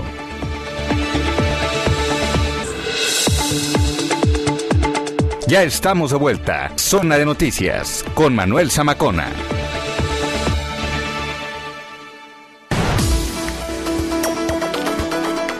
Las 3 de la tarde con 30 minutos ya, 3 con 30, entramos a la última media hora de información aquí en Zona de Noticias a través de Heraldo Radio en esta tarde de domingo 14 de noviembre del año 2021. Estábamos platicando de los deportes Roberto San Germán, entonces el partido contra la selección de Canadá es el próximo, ¿me dijiste?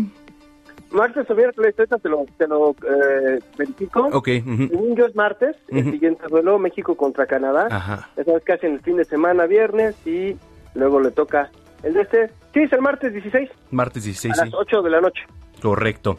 Bueno, pues a ver cómo le va a la selección de, de, de Pues México. a ver, Mm. amigo, pero a ver, pero vamos a hablar rápido del NFL que me estabas preguntando. Sí. Pues los delfines de tu señor padre dieron la sorpresa y le ganaron 22 a 10 a los cuervos de Baltimore en un partido que nadie le iba a los delfines, solo tu padre, yo creo, ¿eh? Sí, oye, aprovechando este mm, mis papás, aprovecho para mandarles una gran felicitación, un abrazo a ambos porque cumplen 35 años de casados. Entonces, Wow. este, no, pues ya ya llovió. Entonces, Ya suena, este, ¿eh? Ya suena, ami- amigo, ya suena, ¿eh? ya ya suena 35 años, al rato estaremos festejando ahí, pero este, pues no bueno. se te vayan a pasar nada más las cucharadas, por favor. No, Manuel, no, no, no, no, no, no, algo tranquilo.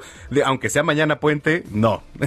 Por favor, Manuel, contrólate, es la fiesta de tus papás, no la tuya. No la mía, exactamente, correcto. Oye, ahí están los delfines, ganaron 22 a 10, ya le dieron el primer regalo a tu papá de, de aniversario de bodas. Correcto. Los titanes siguen con paso arrollador, a pesar de haber perdido a su corredor Derrick Henry, le ganaron 23 a 21 a los Santos de Nueva Orleans el día de hoy.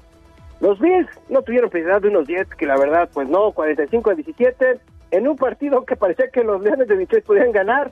Están empatados a 16 puntos con los Steelers, los aceleros de Pittsburgh, que tampoco la ven llegar esta temporada. Los Colts le ganan 23 a 17 a los Jaguars de Jacksonville.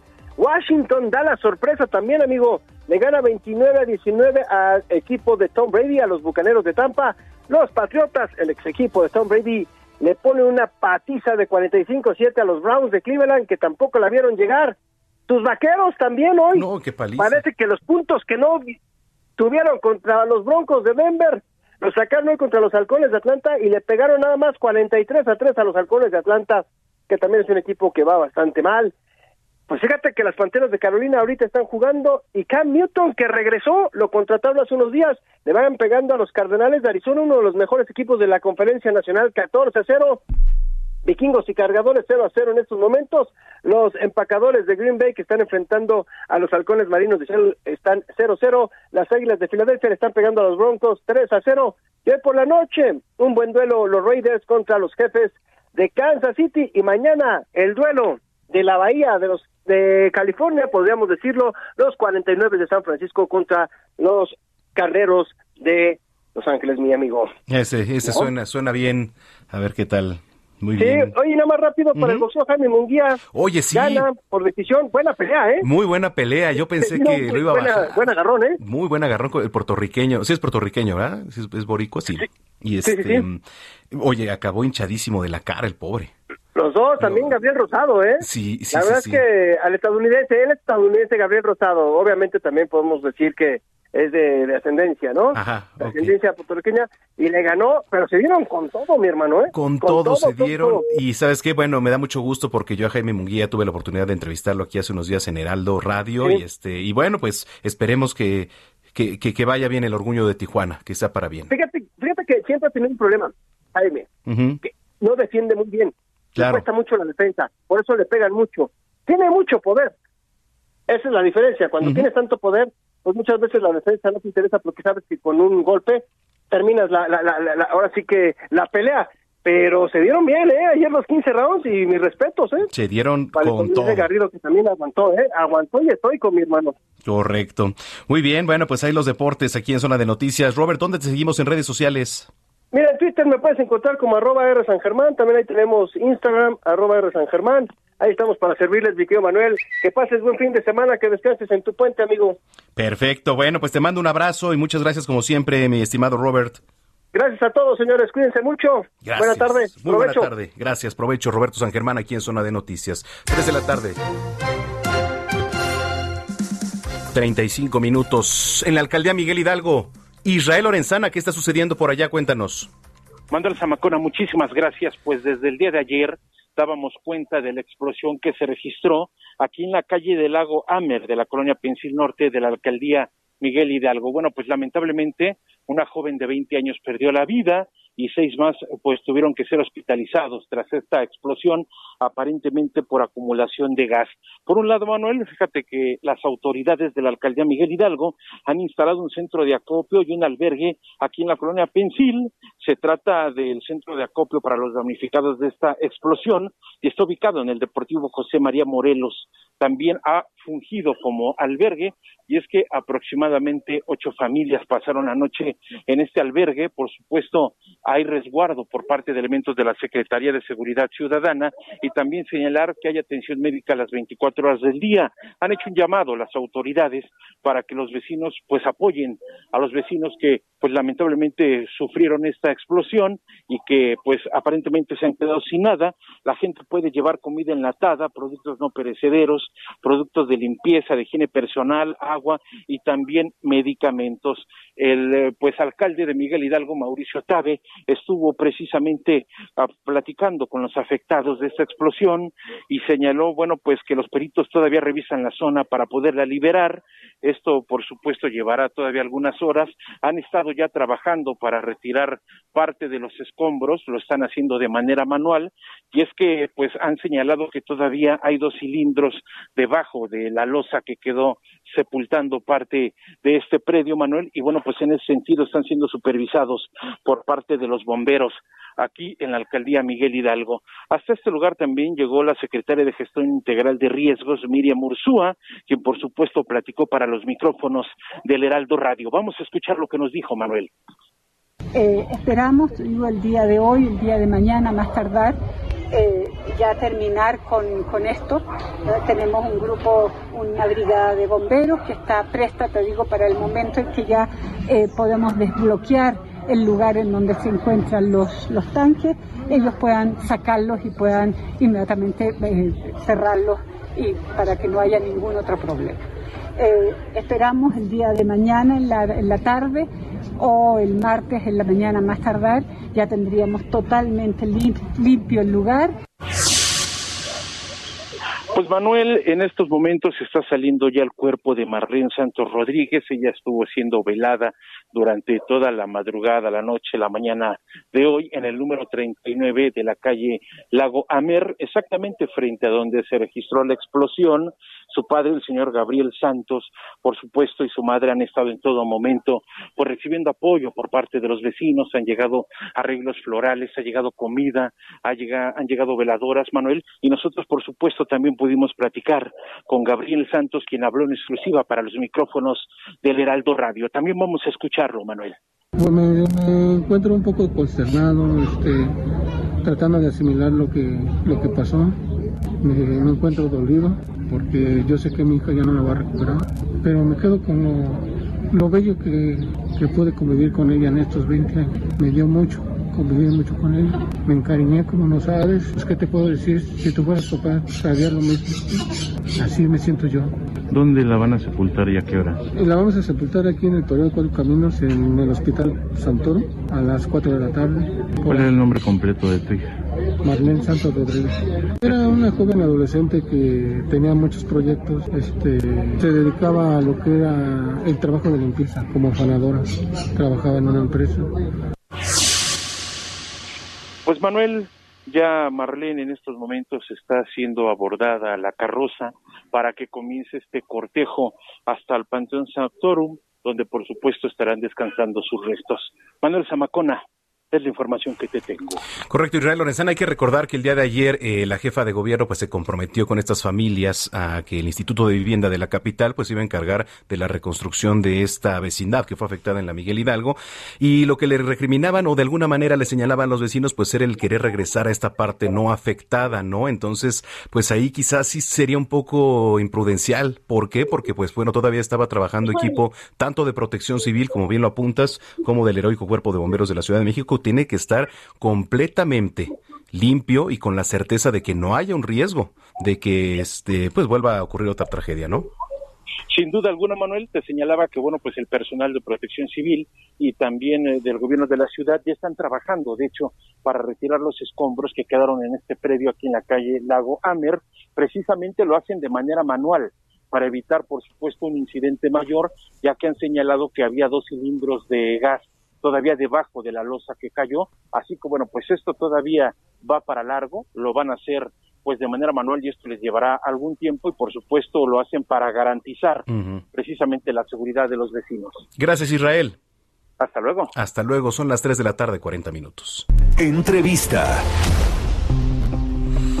Bueno, oiga, nos escriben aquí en Twitter, ya volaron los boletos, sí, los boletos del Corona Capital que dimos hace rato, ya volaron y se los llevó Emanuel Bárcenas, pues sí, Aquí hubo varias respuestas, pero pues dijimos que el primero que tuviera la respuesta correcta se iba a llevar el pase. Vamos a estar regalando más con diversas dinámicas a través de Instagram y también aquí a través de nuestras redes sociales y Heraldo Radio.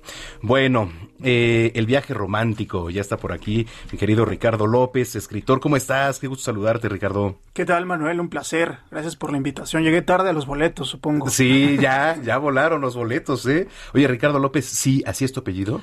Es el, seudónimo, digamos, de escritor. Ah, correcto. un diminutivo de sierra, pero tú sabes que, en este medio hay que, hay que buscar. Por supuesto. Grabarse ahí en la mente del. Digo, López es un apellido muy común. Sí, sí, sí, por supuesto. Oye, el viaje romántico, ¿ya está? ¿Ya, ya lo podemos encontrar? Ya, ya está. Eh, salió originalmente en España. de, hecho, la editorial Walk es, de Barcelona. Allá se puede encontrar en, en, Madrid, en Barcelona, en Sevilla, y aquí en México recién ya, ya, ya puede encontrarse en Amazon y pronto en librerías El Sótano, que es algo que me tiene muy entusiasmado. Es una, una red de librerías con presencia en todo México. Platícanos, ¿de qué trata el viaje romántico, Ricardo? Pues mira, el, romanticismo al que habla no tiene nada que ver con el amor romántico, sino que alude o apela al, al, al romanticismo como perpetuador de historias, es decir, buscar... Eh, transmitir y perpetuar historias de viaje. Son 25, a mí me gusta llamarle postales de viaje con fiebre. todavía no estoy tan cómodo llamándole crónica de viaje, sino postales de viaje porque son eh, eh, postales muy particulares en las que buscan... Eh, eh, capturar un momento específico y sobre todo perpetuarlo. Son 25, como digo, relatos por, por el norte de África, por Medio Oriente, por, por buena parte de las capitales europeas. Y, es eso, es apelar a, reivindicar un poco ese, ese espíritu romántico que tenían los conquistadores, los exploradores antiguos y trasladarlo un poco al, al, cómo se viaja a día de hoy. Oye, ¿qué te inspiró, eh? ¿Qué te inspiró a escribir este libro? Pues mira, yo diría que, me formé casi como viajero y como escritor en paralelo, entonces ya no podía desvincularme, costaba mucho eh, quitar la parte de, la literatura cuando yo viajaba o la ambición de escribir de lo que de, a partir de mis viajes, ¿no? Entonces eh, yo tenía muy claro que, que, mi primer libro tenía que ser de viajes porque ya no puedo eh, concebir, concebir la escritura sin el viaje ni, el viaje sin la escritura, entonces me pareció un buen punto de partida y sobre todo que, que, de momento hay algo muy particular eh, en el mundo del viaje, ¿no? Se ha tendido a, ser muy homogéneo todo. Las capitales eh, europeas, sobre todo, te ofrecen más o menos las mismas cosas. Ves, la arquitectura es muy homogénea. Es decir, este libro buscaba un poco despertar en la mirada del viajero una nueva mitología, diría yo.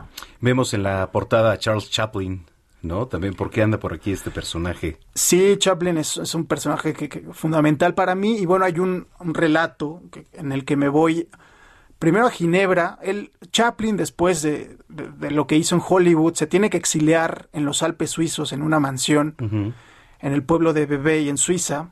Eh, porque lo tachan de comunista y, bueno, tiene, tiene que huir para allá. Entonces hay un relato en el que voy a su casa, que hoy está dividido en dos cosas. Un, su, mansión sigue intacta con, toda la, memorabilia de Chaplin. De hecho, el, cuarto de Chaplin sigue como tal, el estudio, y el otro, digamos que reconstruyen un poco el, mundo eh, cinéfilo de Chaplin alrededor de los estudios que, que, tenía en su tiempo en Estados Unidos. Entonces, una de las crónicas tiene que ver con un encuentro eh, con Chaplin, reivindicar un poco su legado y hablar sobre lo que fue para él el exilio en, las montañas alpinas. ¿Dónde te inscribes, eh? digo, ¿dónde te inscribes? ¿Dónde te inspiras para, para escribir? ¿En tu casa? En, algún viaje? ¿Dónde te sientes más cómodo escribiendo? Eh, los me gusta mucho la tradición de escribir en los cafés, digo, cada vez es más complicado, ya, ya, los cafés no son para nada lo que eran antes, pero, pero me gusta mucho eh, esa tradición del escritor que viaja y que se siente a escribir en cafés, pero bueno, es, es eh, entiendo que estoy en un mundo contemporáneo, no es un libro eh, que, que, que, tenga un romanticismo trasnochado, en el que, esté enquilosado en una era que ya no existe, sino que trata de trasladar ese romanticismo a la época que, vivimos hoy. Que vivimos hoy, sí. ¿Qué viene después de, de este libro? ¿Has pensado? pues me, me, gustaría seguir escribiendo de viajes. Este, es, es, muy interesante lo que planteas, porque este libro sí lo concebí como un primer libro, es decir, para mí el viaje romántico solo podía ser un primer libro, porque es un libro que diría yo que es casi un manifiesto, ¿no? Eh, dice mucho de lo que soy como mm. escritor, como viajero, y busca instituir esta mirada romántica que yo creo que, la voy a trasladar, y, de hecho la he trasladado a todo lo que escribo. Entonces, eh, definitivamente la fórmula no me interesa reciclarla ni replicarla durante los próximos años, pero eh, la mirada por lo menos sí me va a acompañar, ya sea en, este registro de crónica de viaje o, novela o lo que venga, ¿no? ¿En dónde lo podemos encontrar? De momento ya está en Amazon, Amazon México es muy, es muy fácil eh, encontrarlo. Y a partir de unas semanas estará en Librerías El Sótano, tiene, tiene presencia en todo México, Librerías El Sótano, de tanto en las eh, sucursales físicas como en, como en su página de internet. Entonces va a estar va a estar circulando mucho ahí por México. Sí, por supuesto. Que ahora también, pues lo digital también, este, jala mucho, ¿no? La verdad. Entonces, este, pues bueno, ojalá y este, lo descarguen, ojalá lo compren, porque pues siempre la lectura es un fomento que no nos vamos a, cansar de, decir aquí. Siempre 20 minutos al día, así como lo dicen los spots, 20 minutos al día de lectura es necesaria, porque aquí en México está muy bajo el índice de lectura, ¿eh? Sí, sí está bajo, pero bueno, es un libro muy, en ese, en ese sentido muy amable, se, puede digerir, se puede leer.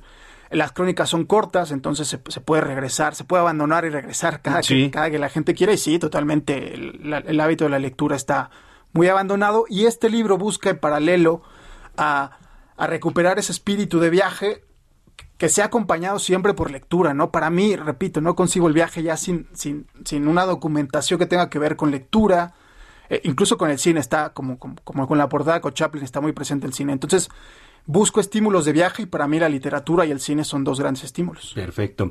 ¿Tus redes sociales? Ricardo-Lossi en, en Twitter, Instagram, que sobre todo en Twitter estoy normalmente ahí hablando del libro y, soy periodista ante todo, entonces pues ahí escribo y hablo un poco de mis obsesiones. Oye, pues muchas felicidades, gracias por visitarnos hoy aquí en Zona de Noticias, mucho éxito y que venga lo mejor para ti. Manuel, un placer, muchas gracias por el espacio. Gracias, Ricardo López, sí, aquí en Zona de Noticias, 3 de la tarde con 47 minutos. Recomendaciones culturales con Melisa Moreno.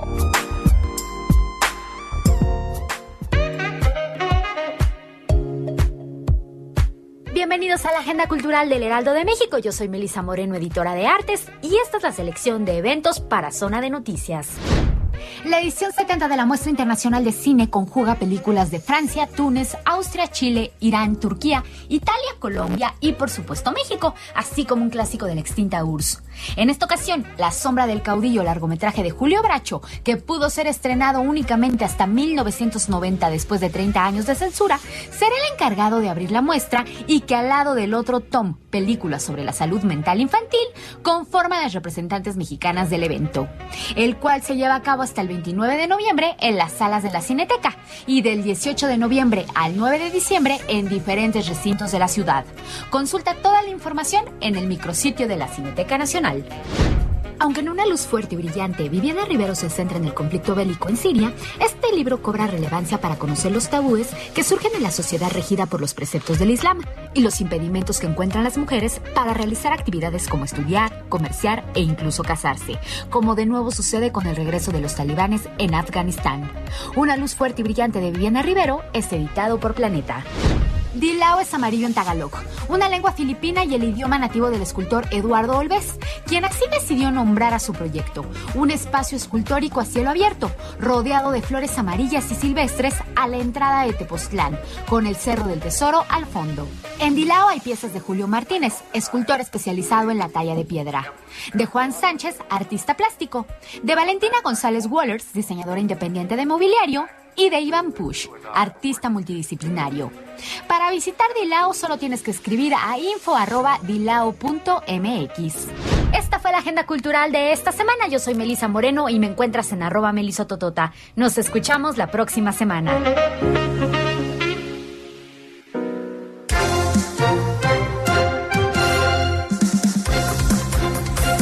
Gracias, Melisa Moreno, por las recomendaciones. 3 con 50 minutos. Eh, ya te iba a decir Melisa Monroy. es que bueno, pues Melisa Moreno. Gina Monroy, nuestra jefa de información. ¿Qué, ¿Qué está pasando con la luna? Bueno, Manu, ya te había platicado en el resumen de la hora que justo la investigadora de astronomía de la UNAM, Julieta Fierro, dio a conocer que en las primeras horas de este viernes 19 de noviembre va a ocurrir el eclipse de luna más largo del siglo, durante el cual lucirá más roja y pues más espectacular la luna. Así que tome nota ya que estamos con recomendaciones el 19 de noviembre y el eclipse se va a poder observar de las 3 a las 6.30 de la mañana y el satélite tendrá un color pues más rojizo debido a la reciente actividad volcánica registrada en el volcán de La Palma de España. Eh, se prevé que la sombra de nuestro planeta cubra 97% de la superficie del satélite natural. No significa que va a desaparecer, sino que lucirá enrojecimiento más intenso durante este fenómeno astronómico. Así que pues ya lo saben, es el viernes 19 de noviembre. Viernes 19 de noviembre. ¿Y esto qué significa? ¿Nos va a cambiar este la pigmentación? ¿Qué está pasando? ¿Qué dice Moni Vidente? Moni... ¿Qué dice Moni Vidente ante esto? Aparte siempre como en cierre de año, ¿no? Eh, aparece en estas cosas como eclipses, la luna y las alineaciones y todo esto. Entonces, eh, pues bueno, ya lo saben, ¿eh? eh, eh la, finalmente, para ir cerrando, te comento que Julieta Fierro recomendó buscar en el cielo, en el cielo nocturno, cerca de la constelación de Orión, mejor conocida como los Tres Reyes Magos, a la luna que lucirá más púrpura que de costumbre debido al constante vulcanismo de este año. Pues como hemos informado aquí, ¿no? Ha habido mucha actividad también volcánica y pues, ¿por qué no? Sísmica. También sísmica. Así es. Correcto. Bueno, este, Gina, muchísimas gracias. No, ¿de qué? Gracias, ahí está. Eh, oigan, eh, se activaron las alertas por las bajas temperaturas. Pues sí, efectivamente, miren, la, la, capital del país, en el Valle de México en particular, para los que nos escuchan aquí, eh, hemos pues notado un descenso de la temperatura. Salga bien abrigado porque, como le decía al inicio de este espacio, eh, luego se van a confundir los síntomas si es que nos da una gripa, ¿no? ¿Qué tenemos? Ya tenemos COVID. No, bueno, o influenza. Pónganse la vacuna contra la influenza. Ya dijeron que no tiene nada que ver una con otra. Es que me va a hacer reacción si me puse la vacuna contra no la COVID. No le pasa nada. No Nada. le pasa nada y al contrario, pues se va a cuidar, se va a proteger y entonces, este, pues es menos probable que nos dé esta enfermedad. Así ¿Correcto? es. ¿Tus redes sociales, Gina? Ah, en Twitter estoy como arroba Ginis28, pero todo lo demás estoy como Georgina Monroy. Ah, muy, menos mal. Todo lo demás estoy como Todo Georgina. Monroy. Gracias, gracias, Gina. No, a ti, Manuel. Bueno, nos vamos. Gracias a ustedes. Gracias por habernos acompañado aquí hoy en Zona de Noticias. Que la pasen muy bien, tengan excelente semana. Abríguense porque de verdad sí está haciendo bastante frío. Y esto apenas comienza, ¿eh? Espérese a diciembre. Bueno, nos vemos y nos escuchamos la próxima semana aquí en punto de las 2 de la tarde en Zona de Noticias. Y a lo largo de la semana, pues ahí tendremos actividad en diferentes espacios también. Yo soy Manuel Zamacona. Me pueden seguir en arroba Zamacona al aire. Nos vamos con esto que es, ¿cuál es la de TikTok? No, solo vivo para ti. Sí, cerramos las efemérides musicales de este domingo con Jeans, uno de los grupos de pop más recordados y este tema que se llama Solo vivo para ti, que forma parte de su álbum 3 Jeans, que fue lanzado en el 99. Y este martes 16 de noviembre va a cumplir 22 años. De hecho, este material es el más exitoso y vendido de la agrupación femenil. Escuchamos Solo vivo para ti. Con esto nos despedimos.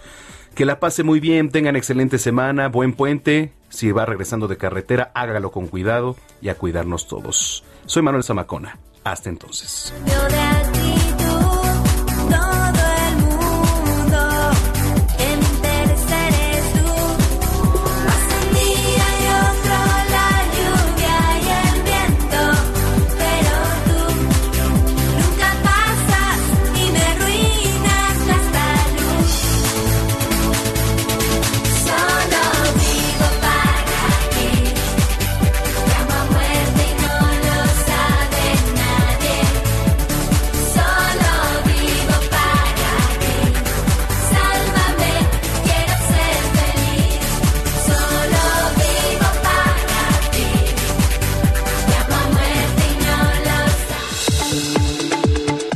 Heraldo Radio presentó Zona de Noticias con Manuel Zamacona. Los esperamos la próxima semana en Zona de Noticias, el epicentro de la información.